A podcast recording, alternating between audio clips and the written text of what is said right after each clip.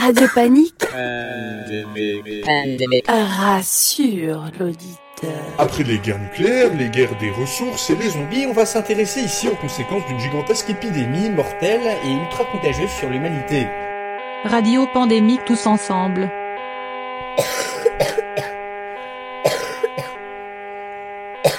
Va s'intéresser aux potentielles causes de cette épidémie, aux réponses qui peuvent être mises en place dans le monde, et enfin on dessinera un scénario impliquant un super virus qui va déclencher une super épidémie, et on va voir ses conséquences sur l'humanité. Comment les gouvernements pourraient réagir, comment les personnes comme vous et moi seraient infectées, et comment des régions entières du globe pourraient sombrer dans le chaos, etc. C'est Radio Pandémique. Avec un K. Ah oui, Radio Pandémie, pardon. J'aime bien. Samedi 2 mètres, 23 mai. au moins. Jeu de balle. Noir, un long bec jaune Tordu. d'un côté, Grimaçant. un visage blanc de l'autre, Souriant. un corps noir Des hanches. avec de grandes ailes S'agite. noires, Frétille. un pelage blanc, Ça sautille. une cape Ça s'agite. avec une raquette, une couronne. Sueur. Des flammes lui mangent la jambe, T'es chaud? Un énorme nez en trompette. D'immenses cornes lui sortent des yeux. Il essaye vainement de s'envoler avec ses ailes de lamelles de tissu multicolores.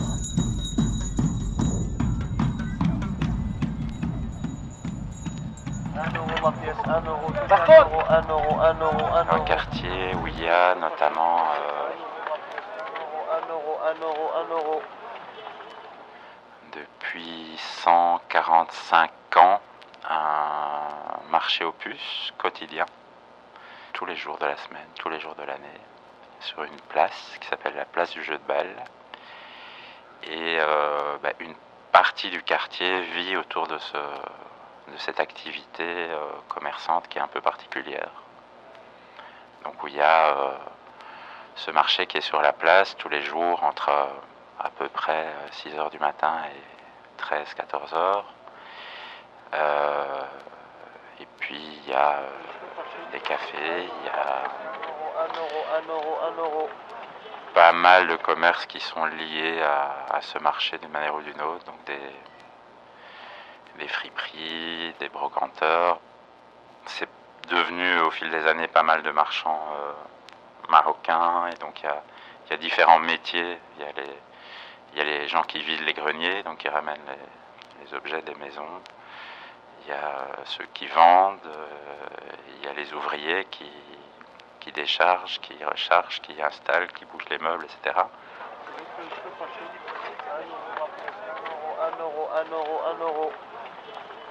Aussi au marché, surtout la semaine, du lundi au vendredi, c'est quand même plutôt un endroit où on peut faire de bonnes affaires, euh, que ce soit euh, des meubles, des, des disques, des vêtements, des objets de cuisine. Et puis le samedi dimanche, c'est plus euh, un marché euh, un peu plus d'antiquité, il y a beaucoup de touristes.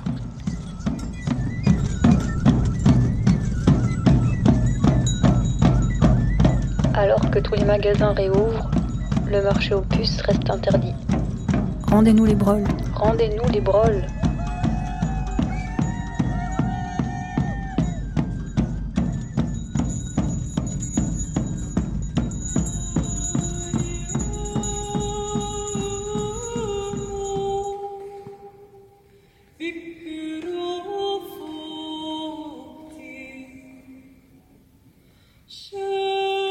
Avec plus de 9000 morts officiels, l'épidémie de Covid-19 a violemment frappé la Belgique.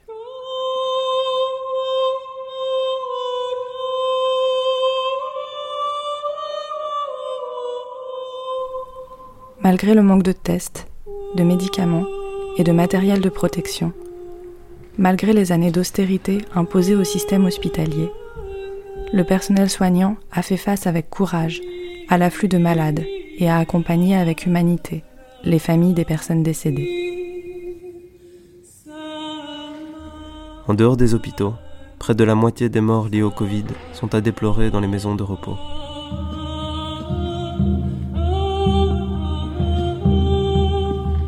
Ce nombre dramatiquement élevé, est le résultat de l'incapacité du gouvernement à protéger nos anciens et anciennes.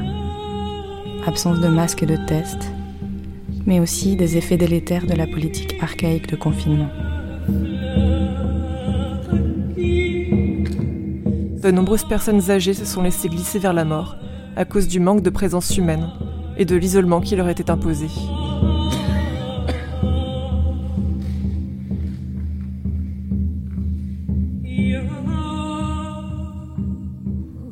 Maintenant que la première vague est passée et que nous avons à nouveau la possibilité de sortir dans l'espace public, il nous semble primordial de témoigner de notre soutien au personnel soignant et d'apporter un peu de réconfort aux personnes âgées dans les homes qui subissent toujours un isolement terrible.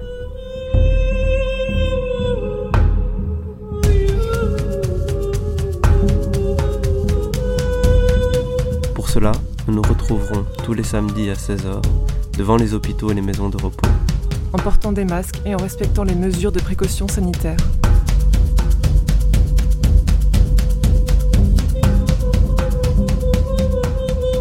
Nous ne pourrons pas entrer dans ces lieux, mais nous pouvons partager avec celles et ceux qui y travaillent ou y résident ce qui nous semble important.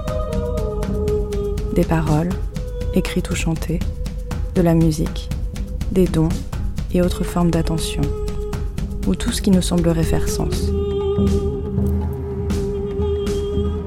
Alors que le monde subit des transformations radicales et que nombre de nos repères sont en crise. Il ne tient qu'à nous de changer nos habitudes et de sortir des schémas de pensée étouffants pour imaginer de nouvelles formes d'entraide et de lutte. Rejoignez-nous. Soutenons-les. Alors oui, euh, je peux dire, si vous voulez, il y avait beaucoup, il y a eu beaucoup d'utilisation dans des médias et puis par des journalistes, enfin d'autres, sur euh, avec euh, ce vocabulaire du le jour d'avant et le jour d'après. Un peu, du coup, signalant une, coupure dans le temps temporel entre ce qu'il y aurait eu avant, qui aurait été une vie un peu joyeuse, insouciante, et puis le jour d'après qui révélait des choses. Et cette forme de révélation, on peut dire oui, ça, ça, ça a révélé, mais d'une certaine manière, les inégalités, elles étaient là. Elles étaient là le jour d'avant. Le jour d'avant n'était pas un monde insouciant et léger et harmonieux, euh, brisé par euh, un virus. C'était un monde d'inégalité et d'injustice. Ce que évidemment euh, la pandémie, enfin le confinement, c'est pas la pandémie, c'est les politiques de confinement imposées par le gouvernement, pour répondre à la pandémie, ont révélé ces inégalités, ces injustices, ces discriminations raciales, sociales, sexuées, genrées, qui étaient en fait là, mais que plus personne ne voulait voir. Je suis toujours un peu intéressée par la normalisation de l'invisibilité, de l'invisibilisation. Comment l'invisibilisation est fabriquée? Euh, Parce que je dis notamment, si vous voulez, que ces personnes, ces métiers euh, qui, tout d'un coup ont été découverts comme essentiels, ils sont là, ils ont toujours été là. Je veux dire, il y a toujours eu des vigiles à l'entrée des magasins, il y a toujours eu des caissières, il y a toujours eu des femmes de ménage, je veux dire, et elles ne sont pas nécessairement invisibles au sens euh, du terme, si vous voulez, l'homme invisible ou la femme invisible. Elles sont invisibilisées. Parce qu'après tout, je les vois, je contourne le vigile quand euh, je suis à l'entrée, euh, le vigile est à l'entrée du magasin, je lui rentre pas dedans, il ne, me, il ne m'est pas invisible. Ce que je peux faire, enfin je, pas moi, mais je, je parle comme de, la manière dont c'est fabriqué, c'est que finalement je le contourne, mais je ne le vois pas. Il a autant, il a même moins d'existence qu'un arbre. Je pourrais toujours dire d'un arbre, ah, tiens c'est beau, c'est pas mal. Là, cette personne, son humanité, je la nie je la nie entièrement, donc je lui dis ni bonjour, ni bonsoir, ni comment allez-vous, ni merci, et je passe à côté. De la même chose pour la caissière. Par contre, ces personnels sont sommés de me, de me, de me reconnaître, de me dire bonjour, euh, de m'ouvrir la porte, comment ça va. Elles sont obligées, c'est devenu une obligation. Donc l'invisibilisation, elle est, elle marche vraiment que dans un sens. C'est évidemment ces métiers, comme vous le disiez, sous-payés, sous-qualifiés, qui sont rendus invisibles parce que les rendre visibles montrerait que toute la société, tout le fonctionnement euh, repose sur leur exploitation. Le monde, mais même le monde confiné d'aujourd'hui, il ne peut pas fonctionner s'il n'y a pas les éboueurs, s'il n'y a pas les, les, les, les caissières, s'il n'y a pas les infirmières, s'il n'y a pas les femmes de ménage, il ne peut pas fonctionner. Euh, les livreurs aujourd'hui, donc tous ces métiers qui rendent la vie possible, la vie normale, dite normale, et la vie en temps de pandémie.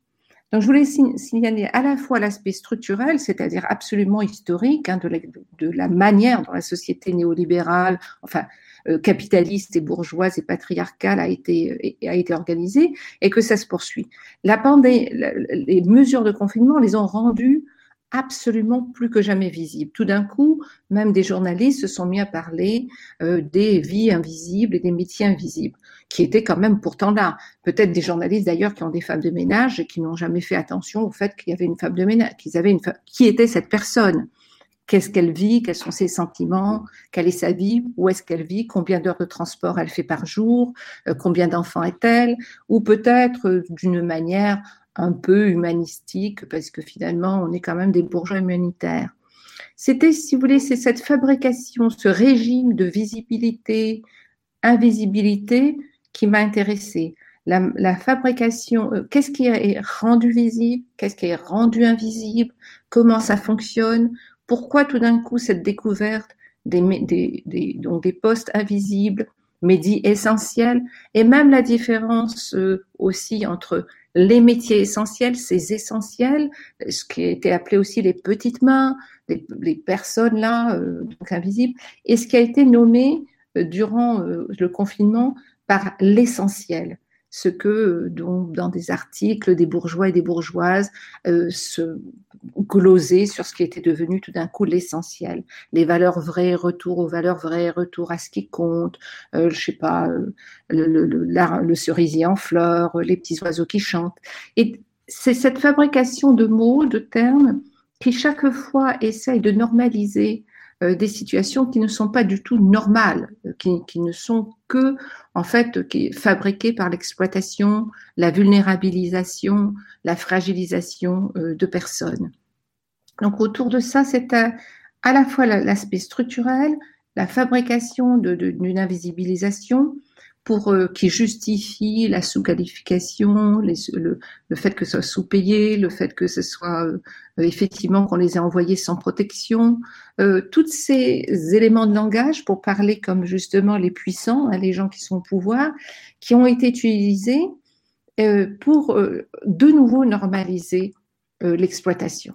Et même quand il y a eu reconnaissance de ces métiers invisibles dans certains médias ou par tout d'un coup des universitaires qui le découvraient, ce qui était intéressant, c'était de voir que qu'est-ce qui était de nouveau refoulé. C'est-à-dire qu'il n'y avait pas une référence au travail de féministes noires ou de féministes dites matérialistes qui, depuis des décennies, ont, ont montré le, fait que la société patriarcale néolibérale repose sur l'exploitation de corps euh, invisibles, de corps exploités, cachés, euh, c'est-à-dire qu'on ne, les, et, qu'on ne voit plus, alors que même parfois ces personnes sont sous nos yeux. Hein, c'est pas simplement qu'on ne les voit, qu'ils sont cachés la nuit ou au petit matin, c'est que parfois ces personnes sont là, mais qu'on les a, on a fait en sorte, enfin que le système fait en sorte que toute leur humanité disparaît.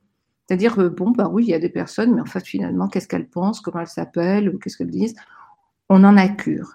Donc, c'était ce, la, mise, l'éclatement de cette, euh, de cette structure à cause du confinement.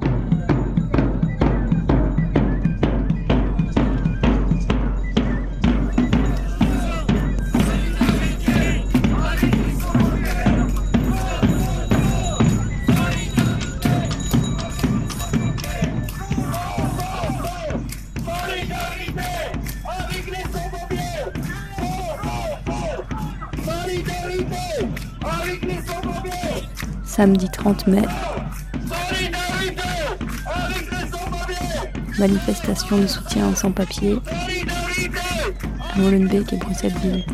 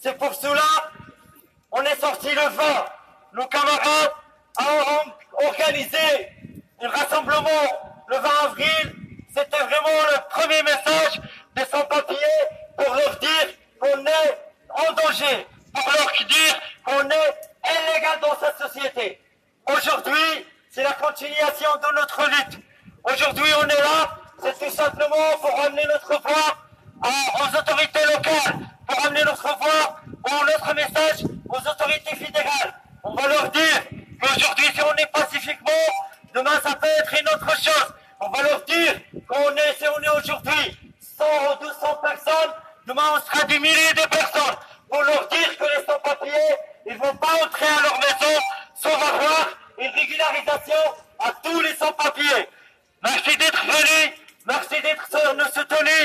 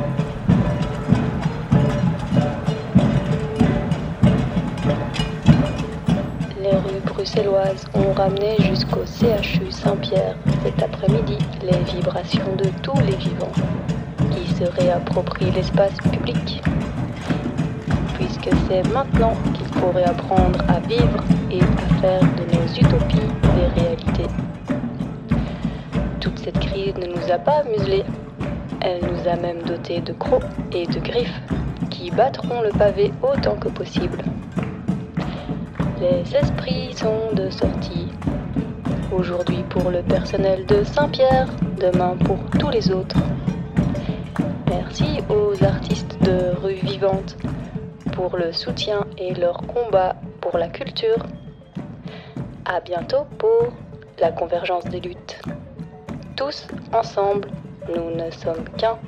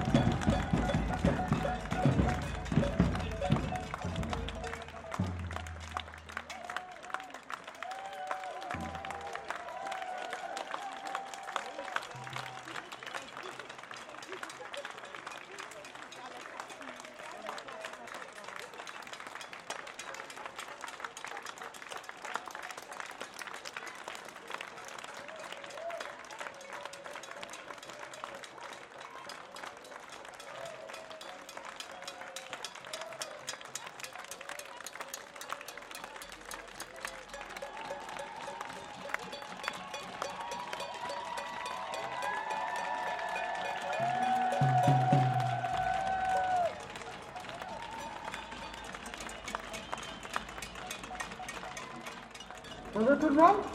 Salut. On a écrit un petit texte à plusieurs euh, pour pouvoir prendre contact aussi un peu avec les gens qui sont sur place.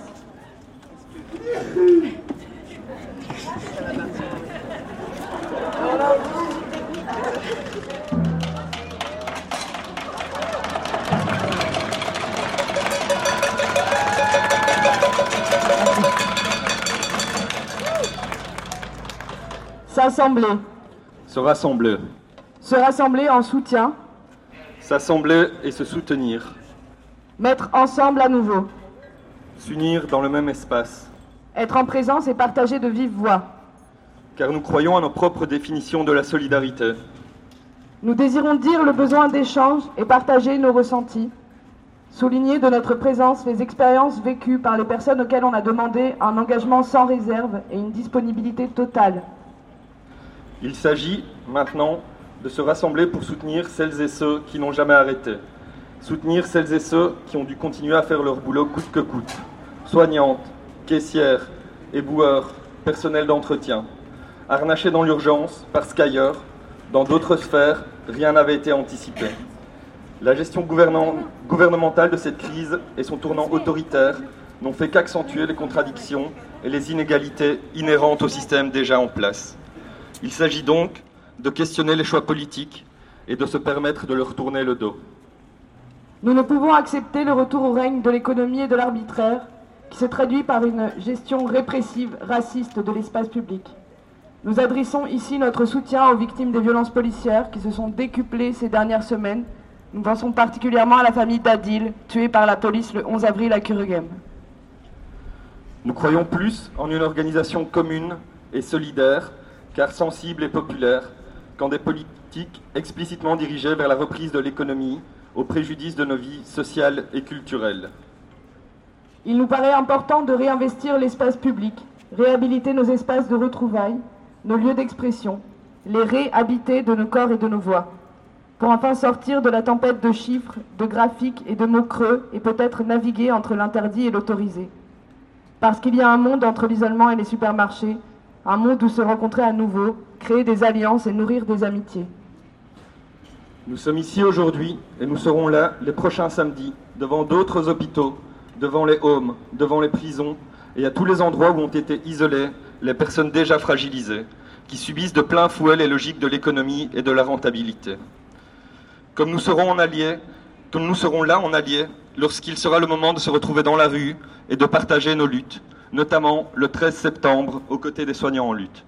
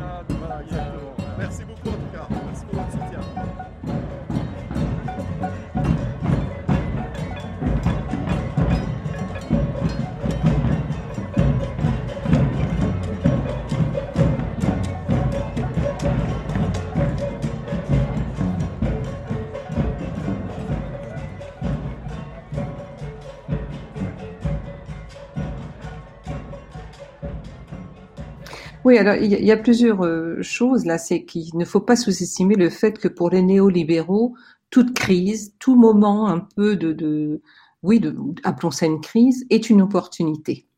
On l'a vu en 2008 avec la crise financière, ils s'en sont très bien sortis. On l'a vu à plusieurs reprises. Bon, Naomi Klein appelle ça la stratégie du choc. il y a aussi, bon, ce que Mike Davis a pu, a pu dire, mais c'est vrai que si vous voulez, il y a quelque chose dans la, dans la crise qui, justement, pour les néolibéraux, est une opportunité. C'est-à-dire là où, ça s'épuisait, ils peuvent retrouver une source d'énergie. N'oublions pas qu'avant euh, le confinement, il y avait d'immenses manifestations dans le monde entier contre les politiques néolibérales, contre les féminicides, et justement, comme vous, vous, vous utilisez ce terme, des manifestations qui mettaient en intersection plusieurs aspects euh, de l'exploitation et de la violence. Donc, la manifestation, les manifestations au Chili étaient à la fois contre les politiques néolibérales et contre le féminicide, pour les droits des peuples autochtones à la terre, pareil en Argentine. Donc, on voyait la mise la mise en œuvre justement euh, dans ces protestations et dans ces réfutations d'un système néolibéral, que ce soit en Algérie, au Liban, au Chili, en Argentine, en France évidemment, qui a, ça a commencé, euh, on peut dire, pour euh, l'actuelle mandature avec les gilets jaunes, les gilets noirs, les mouvements contre le changement climatique, les mouvements féministes contre les féminicides, les grandes manifestations contre la réforme des retraites, avec des formes de manifestations nouvelles beaucoup plus joyeuse, beaucoup plus inventive, avec une intervention même artistique. Et euh, n'oublions pas qu'en France, jusqu'au 8 mars, il y a eu une très grande manifestation pour, à l'occasion de la Journée internationale des luttes de femmes.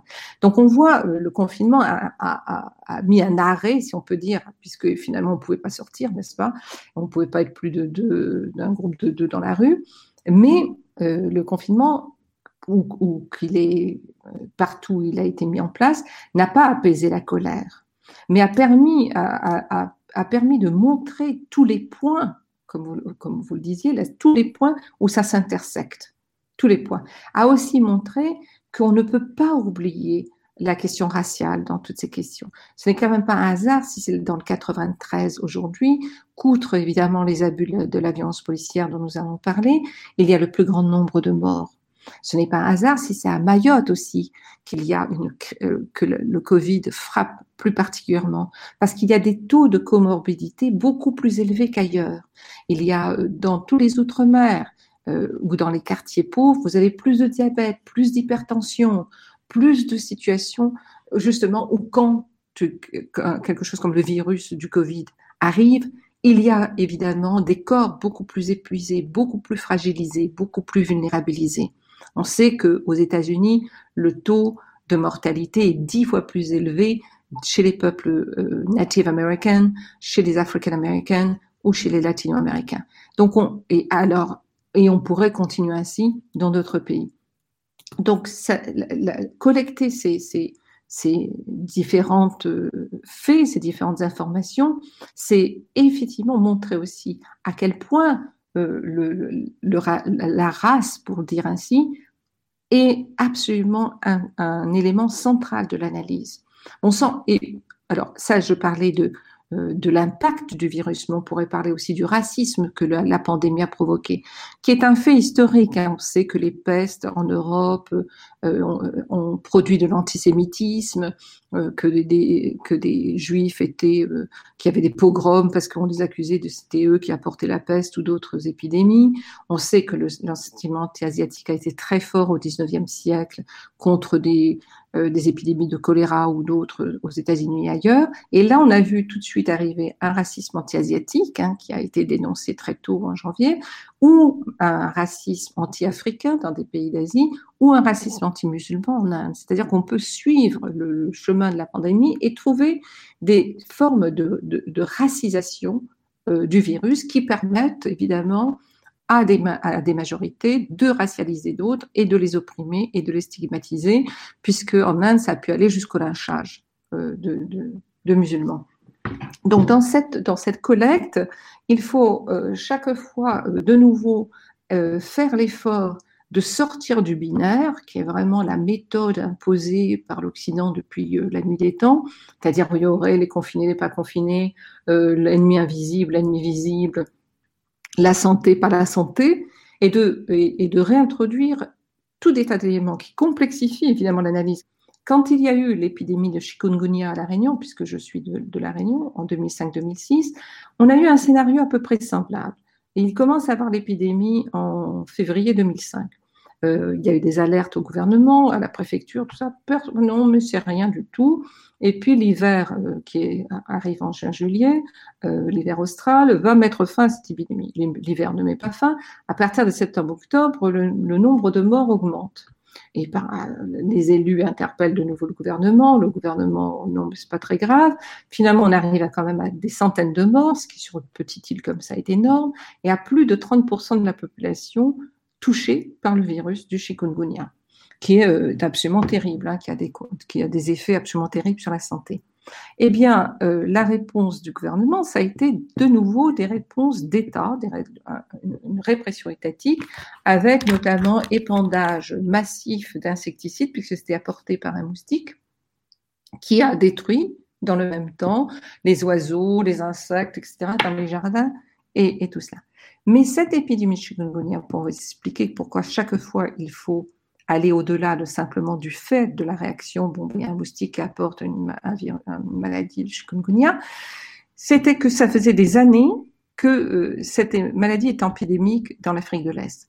La France n'envoyait jamais de chercheurs dans l'Afrique de l'Est parce que c'est chez les Africains. On est la Réunion, on est à 5 heures à peine hein, de la de l'Afrique australe, on est à 3 heures de Madagascar. C'est endémique dans les deux endroits. Oui, mais enfin, vous comprenez, la Réunion, c'est la France, donc ça n'a jamais nous arriver. Aucune collaboration, aucune coopération de recherche avec les endroits, avec les chercheurs. En plus, c'est des chercheurs africains, donc pour la France, c'était pas très sérieux, n'est-ce pas? Ensuite, effondrement des systèmes de santé sur toute la zone de l'océan Indien à la suite des programmes d'ajustement structurel imposés par la FMI et la Banque mondiale. Ce qui veut dire que, évidemment, il n'y avait pas de recherche, il n'y avait pas de santé non plus, il n'y avait pas de, santé publique. Ensuite, multiplication euh, des relations aériennes, multiplication de la consommation, euh, néolibéralisme, marchandisation de tout, trafic, tout cela expliquait pourquoi le chikungunya était arrivé à La Réunion et avait pu toucher ainsi de manière massive une population qui déjà, comme je l'ai dit, avait de forts taux de comorbidité, de forts taux de diabète, d'hypertension euh, et, d'autres maladies. Ce que je veux dire, c'est que, euh, pour revenir à votre question sur la collecte, chaque situation de, de ce genre est une situation totale au sens où on ne peut pas simplement regarder la question médicale ou la question de la santé. Il y a toujours euh, autre chose. Et aujourd'hui encore plus, les, conséquences du changement climatique, les conséquences de la déforestation, les conséquences de l'hyperconsumérisme, les conséquences de ce que ça veut dire avoir un statut social, les, conséquences de décennies de mauvaises mauvais accès à la santé chez les minorités et les peuples autochtones, la, manière dont les femmes ou les hommes sont touchés différemment, la manière dont la recherche est faite, qui cherche, pourquoi, sur quel corps la recherche est faite. On sait que la mesure dans la recherche est un homme blanc en bonne santé et en même temps euh, le fait que ce sont dans des pays du Sud qu'on va aller euh, tester les vaccins comme l'avaient proposé euh, deux racistes français. Tout cela, si on ne prend pas nous, quand je dis nous qui sommes intéressés à justement ne pas tomber dans le discours binaire des gouvernements qui normalise les situations, il nous faut tenir compte de tous ces éléments. C'est cela, pour moi, euh, le, le, saut euh, de la décolonisation de, de, la recherche des savoirs aujourd'hui. Un prêtre. Vendredi. Un très grand prêtre. 29 mai. Un monument funéraire. Mon désert. De nombreuses personnes endeuillées. C'est un enterrement sur la pierre tombale. Secteur culturel, une renaissance, aujourd'hui L'entrevue qui va suivre est une entrevue avec Emmanuel et Susanna, toutes les deux étudiantes à l'INSAS. Emmanuel en dernière année d'interprétation et Susanna en dernière année de mise en scène. Elles appartiennent tous les deux à Metal, c'est le mouvement des étudiants et des étudiantes, des travailleurs et des travailleuses des arts en lutte cette entrevue a été réalisée sous conditions de confinement. Toujours. La matière sonore peut du coup connaître les fluctuations dues à la transmission des ondes et je m'en excuse. Je vous laisse avec leur voix. quelqu'un peut expliquer euh, ce que c'est un peu métal? Ouais. Alors métal, c'est euh, les initiales de mouvement des étudiants et étudiantes travailleurs euh, et travailleurs et travailleuses des arts en lutte. C'est né il y a, il y a deux ans et demi à la suite d'une d'une note interprétative de l'ENEM concernant le statut d'artiste. en fait, il y a des, jeunes euh, sortants de l'ESAT, qui est le conservatoire de Liège, avaient euh, envoyé leur dossier pour pouvoir accéder au statut d'artiste refusé. Et en fait, il y a eu, euh, il y a eu un peu une grosse inquiétude dans tout le secteur de toutes les personnes qui essayaient d'avoir leur statut d'artiste, parce qu'en fait, selon la règle du cachet, c'était c'était bon, leur dossier était bon pour pouvoir avoir ce statut. Et en fait, l'ONEM a décrété que la règle du cachet ne fonctionnait plus, mais sans sans aucune décision politique euh, au préalable. Et du coup, il y a eu un gros mouvement euh, dans tout le secteur culturel et euh, et dans et dans plusieurs écoles. Et donc, les actes a lancé le mouvement métal autour de la question du statut d'artiste et et dans l'urgence pour pour faire retirer cette note interprétative de l'ONEM. Et finalement, la note interprétative a été supprimée. Métal s'est structuré là un peu plus ce dernier mois suite à la rédaction d'une lettre qu'on a envoyée au, ministre et qui a été publiée dans la Libre euh, concernant les non, seulement une révision du statut d'artiste et par rapport à la crise Covid là pour qu'ils puissent euh, aider les personnes qui se retrouvent dans une grande dans une grande précarité. C'est un mouvement qui est pour le moment en tout cas indépendant, donc ça veut dire que ouais. pas affiliés à un syndicat ni à une fédération. Ça nous laisse une grande liberté à la fois d'action et en même temps de, euh, de positionnement. Il y a quelques organisations, mais il n'y a pas vraiment pour le moment de mouvement qui euh, euh, représente et défend les droits des étudiants et étudiantes, des travailleurs et travailleuses. Notre envie, c'est de pouvoir rester indépendant, mais d'être quand même inclus dans les discussions qui se passent pour, euh, pour les potentielles réformes qui vont nous toucher directement. C'est quoi les particularités de, du statut étudiant et, euh, et des jeunes travailleurs sortants? On est beaucoup à avoir des jobs qui ne permettent pas de cotiser. Soit parce qu'on est encore étudiant ou qu'on est encore sous ce statut-là d'étudiant et qu'on peut exercer un job sous contrat étudiant et donc euh, on n'a pas de cotisation sociale. Ça veut dire qu'on n'a pas accès au chômage et qu'on ne cotise pas pour euh, la retraite plus tard et ou alors on, fait ce qu'on appelle des RPI ou des euh, jobs sous contrat euh, bénévole et donc on gagne de l'argent sauf que aucun de ces types de contrats ne permet d'être socialisé pour plus tard avoir potentiellement des aides lorsqu'il y a un problème. Le problème auquel on se trouve confronté, c'est ben, le premier, c'est la précarité, parce que pour beaucoup, on doit travailler en plus de nos cours pour pouvoir payer notre vie. Et, euh, et en fait, ces cours nous prennent euh, beaucoup, beaucoup de temps, donc c'est compliqué d'allier les deux. Mais pour la plupart d'entre nous, on travaille dans le secteur cas et là, ici, avec la crise, là, tout de suite, euh, ben, les personnes se retrouvent sans rien. Donc ça, c'est pour les étudiants. Et en fait, les, les personnes, euh, les travailleurs et travailleuses des arts qui sont sans statut, cumulent aussi plusieurs jobs de manière générale. Eux aussi se retrouvent un, peu sans rien là maintenant. Et en fait, on est dans un espèce de système où on n'a pas accès aux aides sociales. C'est-à-dire que pour pouvoir avoir accès aux allocations de chômage ou au statut d'artiste, il faut remplir un certain nombre de jours de travail. Mais euh, le problème, c'est que ça ne tient pas compte de notre réalité. Il n'y a pas plus tard que deux semaines, je discutais avec une comédienne qui est sortie depuis six ans. Elle va seulement pouvoir obtenir son statut d'artiste, par exemple alors qu'elle travaille depuis qu'elle est sortie. Il y a un vrai problème déjà de base dans l'insertion professionnelle, je trouve de manière générale, c'est un problème qu'une fois qu'on sort d'une école, on ne puisse pas avoir accès directement à des aides sociales. C'est-à-dire que pour les moins de 26 ans, on doit attendre euh, un an avant de pouvoir demander des allocations d'insertion. Et particulièrement pour les personnes qui sont euh, issues d'écoles euh, artistiques, beaucoup ont plus de 26 ans en sortant parce que parce qu'on fait d'autres études avant ou parce qu'on passait plusieurs fois des concours. Euh, enfin voilà, il y a plein de réalités qui font qu'on est beaucoup à avoir plus de 26 ans en sortant, donc on ne peut même pas un an après la sortie pouvoir avoir des insertions, euh, des aides d'insertion euh, professionnelle. c'est c'est très difficile d'arriver à cotiser 312 jours sur 20, sur 21 mois avec la réalité du secteur.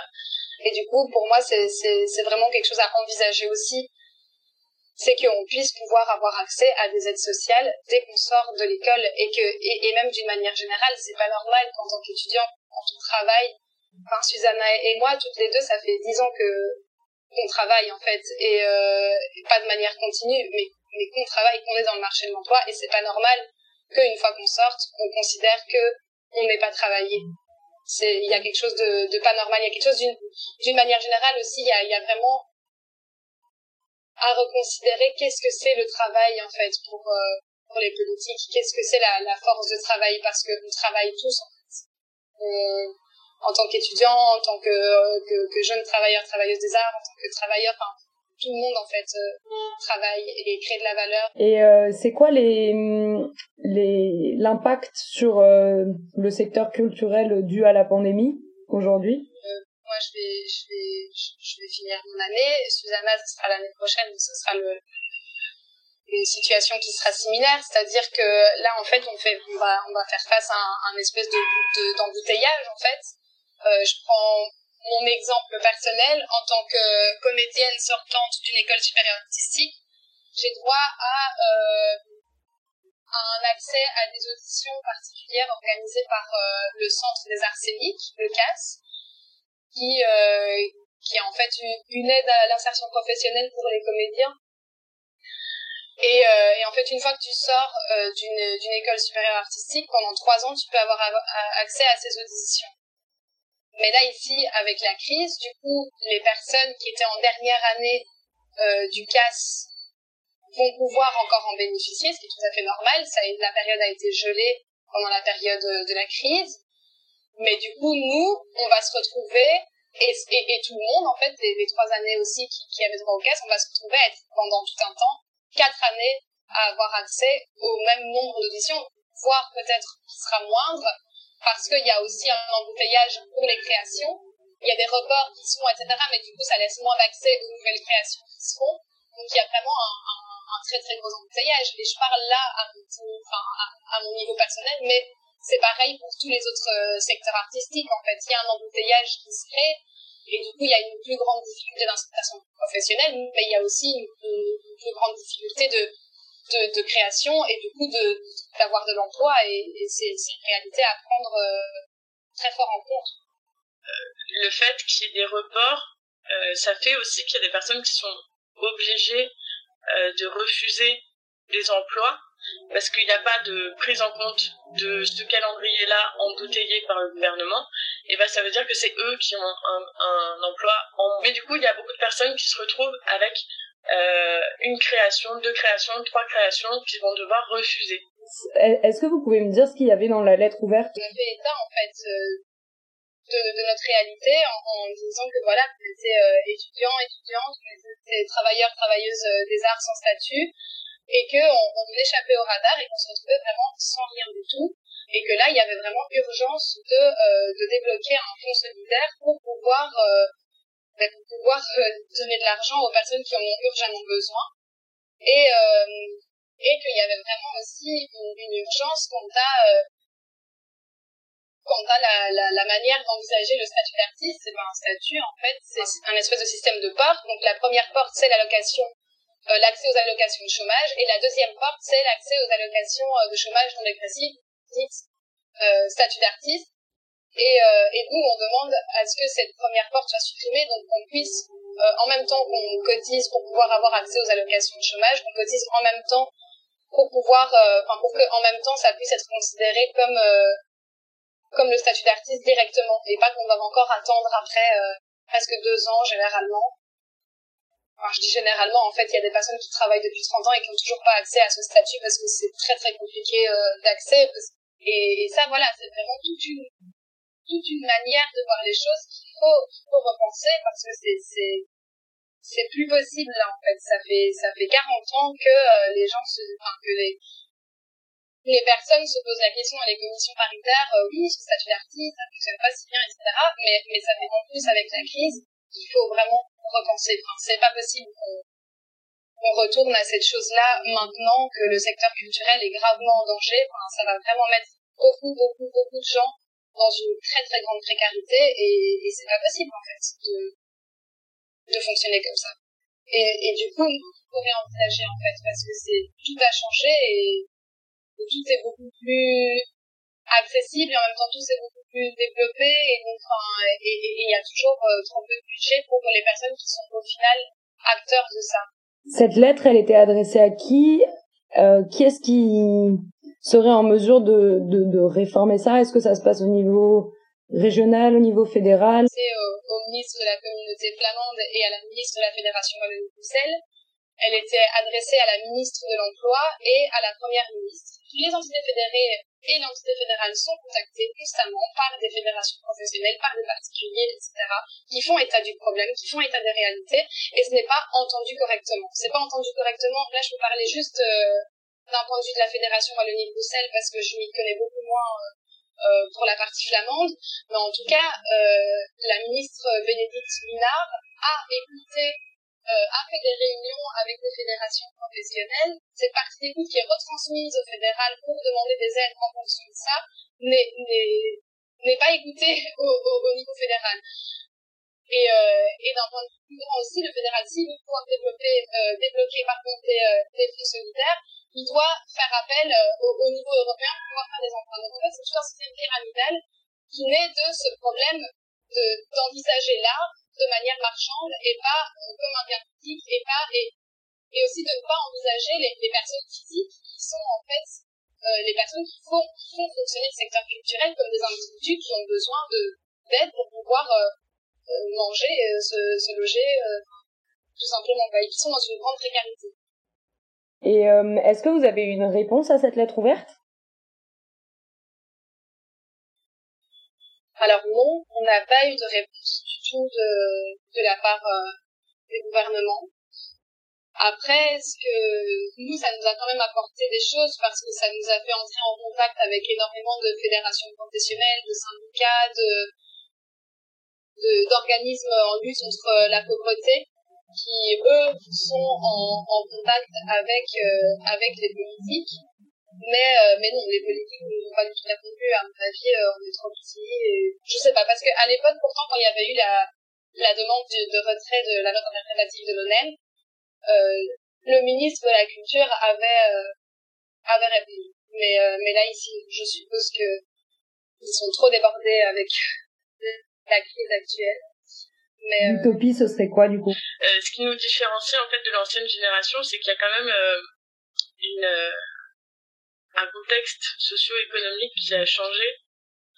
Il n'y a pas la même croissance, où il n'y a pas les mêmes habitudes de consommation, où il n'y a pas la même euh, présence en fait du digital. Ça fait que euh, il y a une diversification des loisirs de la population et euh, de ce fait euh, ça ça modifie quand même beaucoup le visage de la culture et en conséquence il faut penser comment la financer de façon à ce que ce soit efficace pour ce que c'est aujourd'hui et pas pour ce que c'était avant. L'utopie, elle se place aussi à l'endroit euh, de déplacer l'économie vers une économie réelle, c'est-à-dire une économie qui est moins basée sur la spéculation et donc la finance, donc qui est basée sur euh, sur des choses qui sont concrètes, qui sont produites concrètement. Une deuxième chose, ça serait euh, un, un modèle euh, de salarisation de l'ensemble de la société, pas seulement les artistes, le métal souhaite porter la voix des oubliés de la crise, les invisibles qui passent sous les radars du gouvernement. Nous marquons ainsi notre solidarité envers les travailleurs et travailleuses précaires de tous les secteurs.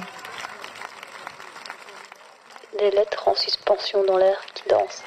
Autre bâtiment, autre lieu, autre ambiance. Au Parlement, des représentants du milieu culturel sont entendus. Peut-être. Pas de retour à la normale. Pas de retour à la normale.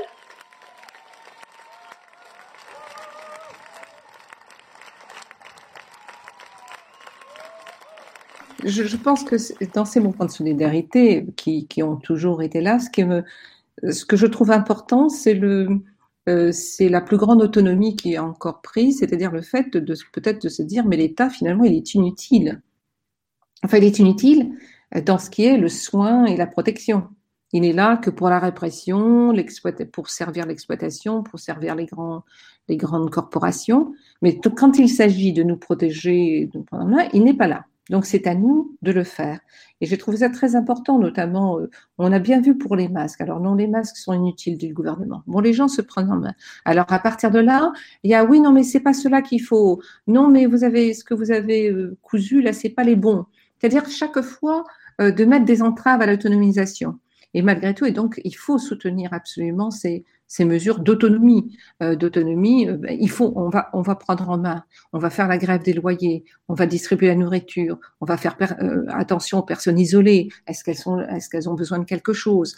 Toute cette mise en place qui, qui montre et, qui est très très importante à soutenir parce que à la fois il faut réclamer à l'État des réparations de tout ce qu'elle a, de, toutes les destructions qu'il a produite, et même donc au cours de, cette pandémie, réclamer absolument que les loyers ne soient pas payés, et, non pas reportés, mais pas payés, qu'il euh, y ait euh, un revenu euh, continu désormais, quel qu'il arrive, c'est pas que simplement chômeur avec et pas chômeur, c'est que de toute façon tout, cette idée d'un revenu continu tout, tout, à partir de 18 ans et sur toute sa vie, il faut oui multiplier les formes d'autonomie. On voit que c'est ça qui fait le plus peur à l'État. Ça fait le plus, c'est ça qui fait peur. Dès qu'il y a, euh, je sais pas, des communes, des AD, etc., c'est absolument ce qui fait peur, parce que c'est de, de démontrer qu'on peut s'organiser. Il y a peut-être des choses qu'on peut, on peut peut-être aller jusqu'à des, des, on n'a pas les moyens euh, qu'a un État ou les moyens qu'a une corporation, mais on peut faire beaucoup de choses. Et c'est de vraiment ça euh, qui, est craint. On a vu aussi euh, euh, en France, mais aussi dans d'autres pays, la mise en, lumière de d'initiatives de de culture, enfin de d'agriculture pour échapper, pour justement qu'ils répondaient pas simplement à la question des pesticides et de, de sortir de l'agrobusiness, mais en temps de pandémie, qu'est-ce qu'il faut Qu'est-ce qu'il faudrait en temps de ces maladies infectieuses? On a vu aussi les mouvements, euh, euh, pas simplement, de, quand je dis de solidarité, mais aussi au niveau de la recherche, des chercheurs qui ont montré que l'État avait abandonné la recherche sur les maladies infectieuses et que la multiplication de ces maladies infectieuses était due aussi aux formes d'économie que favorisait l'État et le capitalisme.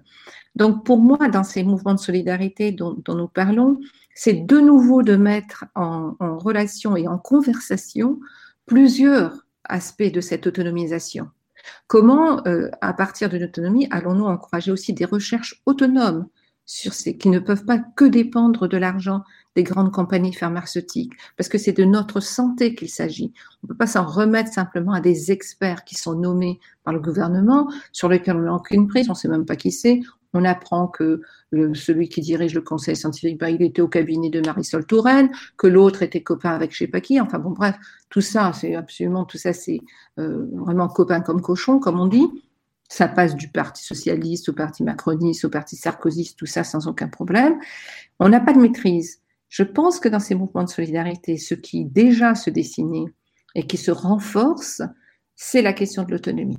C'est la forme des, la, la, construction vraiment euh, d'autonomie locale et qui entre en écho avec d'autres formes d'économie plus loin, dans des régions plus lointaines ou dans des pays, d'autres pays, et qui à partir de là échange des, des pratiques, échange des expériences, échange ah non mais nous on fait comme ça et puis on fait comme ça et qui vont justement donc euh, ce que je veux dire c'est que parfois quand j'entends euh, c'est l'État qui doit faire, c'est l'État qui doit faire, je pense qu'il faut réclamer de l'État, qu'il faut exiger de l'État des réparations, mais il ne faut pas demander à l'État de prendre en charge tous nos besoins parce que ça ne pourra ça ne sera fait que à travers ses grilles de lecture et ses propres pratiques. Il demandera à des experts, il ira demander à telle ou telle grosse compagnie de nous produire des masques. On n'aura plus de maîtrise.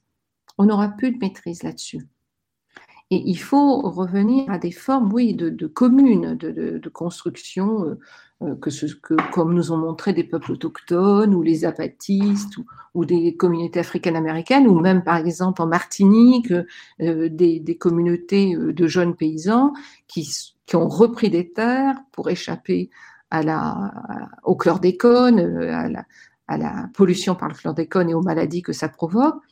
Donc, c'est des, des mouvements de solidarité qui repensent aussi l'écosystème, si je peux utiliser ce terme, dans lequel nous vivons. C'est-à-dire, c'est pas simplement à un moment donné de donner de la nourriture à ceux qui ont faim, c'est de repenser comment on va se nourrir et de repenser comment on va produire de la nourriture qui va évidemment euh, faire euh, taire la faim, mais aussi euh, reprendre la maîtrise sur ce que ça signifie se nourrir ou ce que ça signifie se soigner, ou ce que, ça signifie prendre soin des personnes isolées, ou des personnes migrantes, ou des personnes à la rue, des travailleuses du sexe, des travailleurs du sexe, des, des, personnes, des, euh, enfin des, gens qui sont à la rue pour des tas de raisons.